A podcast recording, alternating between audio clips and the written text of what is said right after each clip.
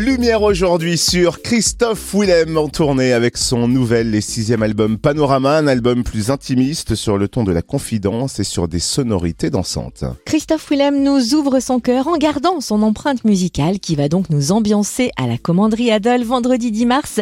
Christophe Willem est notre invité, bonjour. Bonjour. Alors la tournée, elle a déjà débuté, elle se poursuit euh, jusqu'en décembre, je crois. Est-ce que tout se passe bien?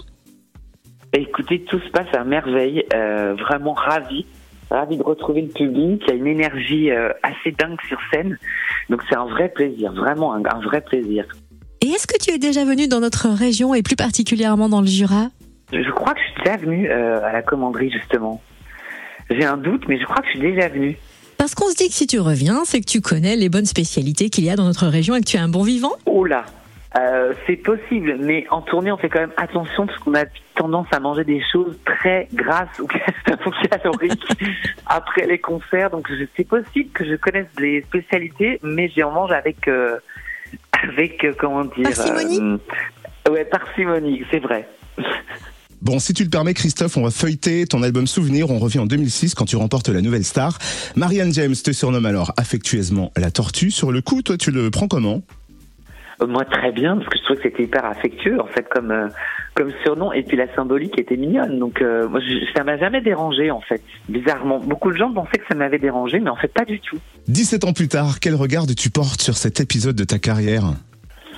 Bah, un épisode très beaucoup de tendresse par rapport à la nouvelle star, par rapport à tout ce que j'ai vécu. C'est vrai que j'étais quand même très jeune. Euh, on se rend pas compte aujourd'hui, mais euh, j'étais très jeune et, et, je pense que j'ai vécu ça avec beaucoup d'insouciance aussi. Donc c'était euh, c'était une manière de rentrer comme ça dans la vie euh, d'adulte, de manière complètement improbable. Donc j'ai beaucoup de souvenirs, beaucoup de tendresse de cette époque-là. Alors c'est une belle coïncidence que tu sois avec nous aujourd'hui parce que ce soir, l'émission anniversaire Nouvelle Star 20 ans va être diffusée sur M6 et pour l'occasion, mhm. tu as repris une des chansons que tu avais chantées à l'époque. Tu peux nous dire laquelle?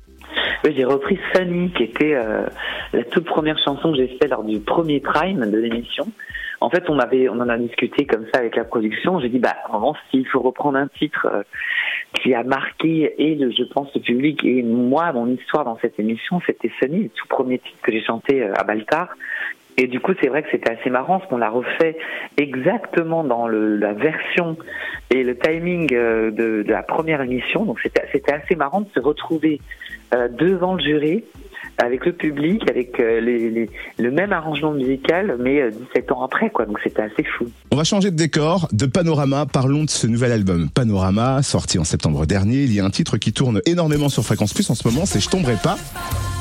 Est-ce que tu peux nous raconter l'histoire de ce titre? Comment s'est-il présenté à toi? Alors c'est particulier parce que ce titre, en fait, moi j'ai rencontré énormément d'équipes euh, différentes. Je voulais vraiment un album qui, qui a un son un peu différent et des textes surtout aussi assez différents par rapport à mon histoire, ce que je voulais raconter. Et euh, j'ai rencontré deux artistes, Laurent Lamarca et, euh, et Jean-Étienne Maillard, qui ont signé entre autres cette chanson. Et quand je les ai rencontrés pour la toute première fois, je leur avais expliqué en amont un petit peu euh, où j'en étais, ce que j'avais envie de raconter. Et ils avaient préparé à peu près, je crois, trois, quatre titres. Et quand j'arrive, ils me disent, bon, on en a un dernier, mais vraiment, on pense que c'est pas du tout, ça va pas te plaire. C'est peut-être un peu trop urbain comme son. Et c'était Je tomberai pas. Et là, quand j'ai entendu cette chanson, mais ça a été un déclic euh, instantané. C'est exactement tout ce que j'avais sur le cœur à ce moment-là, par rapport à l'album précédent, l'album Rio, qui est un album qui n'avait pas marché. Donc j'avais moi énormément de, de d'une certaine manière de colère, une espèce de frustration par rapport à cet album. Et j'en étais dans cette phase-là en fait. Et j'avais vraiment envie de de dire tout ça. Et, c'est vrai que quand j'ai entendu cette chanson, c'était vraiment mot pour mot ce que j'avais sur le cœur à ce moment-là. Et j'étais assez stupéfait en fait d'avoir euh, une chanson potentiellement dans mon album à venir à ce moment-là qui allait exactement euh, figer cette émotion-là en fait. Donc je tomberai pas, pour moi ça a été un vrai déclencheur sur cet album, au même titre que PS Je en fait. Assez bizarrement, les deux titres euh, sont apparus à peu près au même moment. Donc les deux, euh, Je t'aime racontait justement cette histoire, ce désamour qu'a eu, euh, ce sentiment d'abandon que j'ai pu ressentir, et je tomberai pas raconter plus bah, l'autre aspect, la frustration, euh, l'incompréhension et d'une certaine manière aussi la colère par rapport à moi-même à ce que je vivais à ce moment-là. Donc c'était assez, euh, assez marrant. Et justement, pour rebondir sur PS Je t'aime, coécrit avec Slimane, comment s'est passée votre rencontre et comment s'est fait la connexion sur ce titre?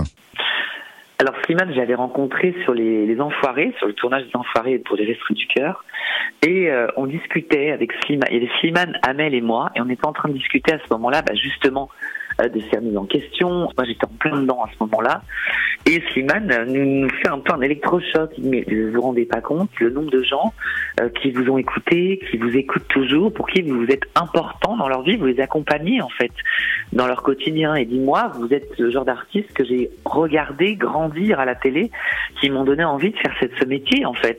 Et donc quand il nous a dit ça, ça a été un peu un électrochoc en fait. C'est vrai qu'on on, réalise pas trop en fait d'une certaine manière l'importance ou la place qu'on peut avoir dans dans la vie du public ou aussi dans la vie d'autres artistes. Et, et me dit écoute moi j'aimerais beaucoup essayer de travailler avec toi. On fait une chanson de peu importe combien et puis si ça te plaît c'est super et pas bah au moins on aura passé euh, un moment à travailler ensemble quoi. Ce sera de la musique, ce sera jamais du temps perdu. Et donc un mois après, à peu près oui, un mois après, on s'est revu à Paris. Et, euh, et, là, cette chanson a vu le jour en espace d'une journée. Enfin, c'était assez hallucinant. Euh, justement, Slimane, et c'était mon envie, je voulais justement pas faire un album qui soit vindicatif ou qui soit euh, pleurnichard dans le sens oh là là que c'est difficile la vie d'artiste parce que c'était pas du tout ça le sujet que je voulais euh, euh élaborer en fait. Et Slimane me dit, écoute, je suis complètement d'accord avec toi. Je pense qu'il faut prendre les choses euh, sous un côté plutôt positif. Il faut faire quelque chose de d'assez joyeux dans la musique, sans éluder ce que tu as envie de dire. Et c'est là que PSG t'aime euh, a vu le jour, en fait, et que l'histoire a démarré. C'est très réussi. Hein. Je voudrais pas faire l'impasse sur plein de chansons parce qu'il y a des, des, des, moments très forts, notamment Solitude. Et il y a des, des, chansons coup de cœur qu'on a adorées. J'aime beaucoup. Solitude en concert, c'est vraiment génial comme titre, vraiment. Ah mais oui, j'imagine, parce qu'en plus, Solitude, c'est un message d'espoir vraiment pour la génération actuelle qui lutte vraiment contre le harcèlement scolaire parce qu'on en entend de plus en plus parler. Enfin, de plus en plus, je sais pas, mais en tout cas, on voit plus les jeunes qui en sont victimes, donc là, c'est peut-être un message d'espoir. que les langues se délient. Mhm. Ouais, en fait, je pense que les langues se délient beaucoup et c'est ça qui est bien.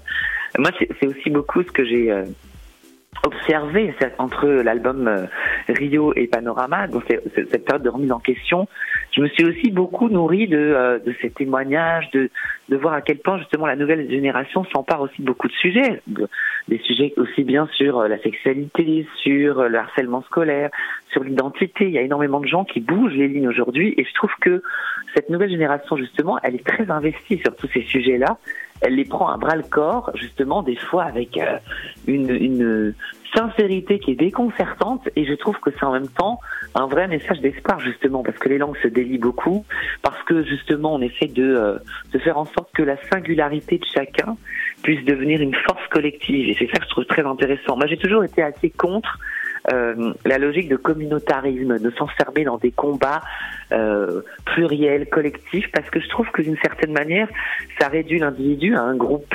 Je trouve qu'on est beaucoup plus fort quand justement on, on met en valeur la singularité de chacun au sein de ce même groupe. Et je trouve qu'aujourd'hui, on a, on a ce mouvement qui est en train d'émerger c'est toute une génération et je trouve ça vachement bien. Et c'est vrai que dans l'album Solitude par justement ça, hein, de ce harcèlement scolaire que moi j'ai pu subir, de la manière aussi, d'une certaine manière, dont on transpose des choses avec mon métier aujourd'hui, dont, dont, la notoriété isole aussi beaucoup aussi, malgré tout. Et, et c'est vrai que dans cet album, euh, je pense à Myrène Miroir, je pense à J'avance, il y a beaucoup de thèmes qui sont abordés justement et qui essayent de faire justement euh, l'éloge de la singularité de chacun euh, et justement de se dire que le standard n'existe pas et que justement le, le collectif existe parce qu'il y a justement tout un tas de différences entre entre tout le monde en fait et c'est ça qui est, qui est beau et c'est ça qu'il faut cultiver en fait et c'est vrai que c'est un album qui parle énormément de tout ça.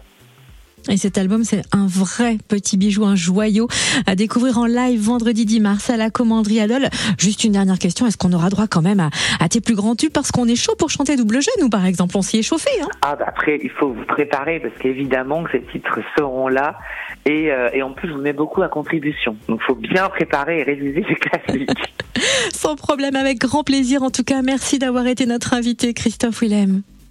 Mais merci beaucoup, merci.